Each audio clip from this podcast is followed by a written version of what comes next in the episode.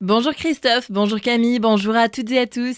Hier était la 14e journée de mobilisation contre la réforme des retraites. Plus de 6000 personnes selon les syndicats, 2800 selon la préfecture se sont rassemblées à Strasbourg.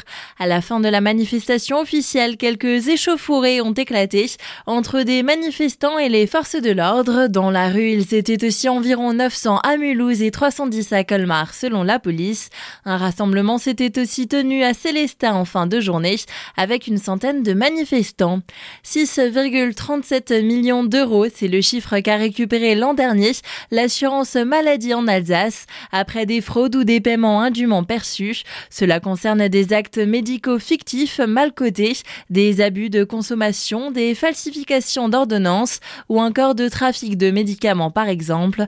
Au total, 13 millions d'euros avaient été abusivement payés dans tout le Grand Est. Alerté pour mieux protéger dans la continuité de son projet de sécurité, la ville de Célestat a présenté ce lundi son nouveau dispositif de téléalerte, un moyen rapide en moins de 3 minutes de prévenir la population d'un éventuel danger.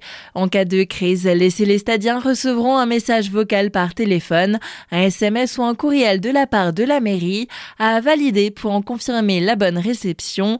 Les précisions de Nadège Handbeck, adjointe au maire chargée de la communication et du numérique. take Ce dispositif est important puisque en cas de crise majeure, et on l'a bien vu lors de la crise sanitaire, nous, collectivités, nous avons besoin d'informer la population sur les dispositions qui sont prises en cas d'évacuation de la population euh, si euh, cela le nécessite, ou de pouvoir en tout cas se retourner et apporter notre protection à la population en cas de besoin. L'objectif de cette mise en lumière, en tout cas sur ce dispositif, c'est de recenser le maximum d'informations de la population. Donc j'invite la population à s'inscrire sur le dispositif en allant sur le site internet de la ville de Célestat pour que l'on puisse justement euh, les alerter en cas de crise. Ça peut être, je l'ai dit, euh, une crise comme on l'a connue avec la crise Covid, une crise sanitaire, ça peut être un attentat ou alors euh, peut-être un événement environnemental ou industriel. Les différentes informations collectées vont aussi permettre de cibler des alertes à certains quartiers ou adapter les interventions des services de secours en fonction des besoins.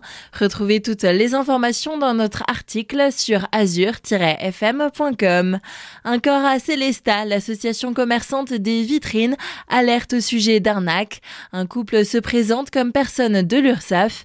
Il est rappelé de demander à voir la carte professionnelle avant de donner toute information. La ville de Colmar vient de dévoiler les animations prévues pour cet été et l'événement à ne pas manquer sera bien évidemment plein feu sur la plage.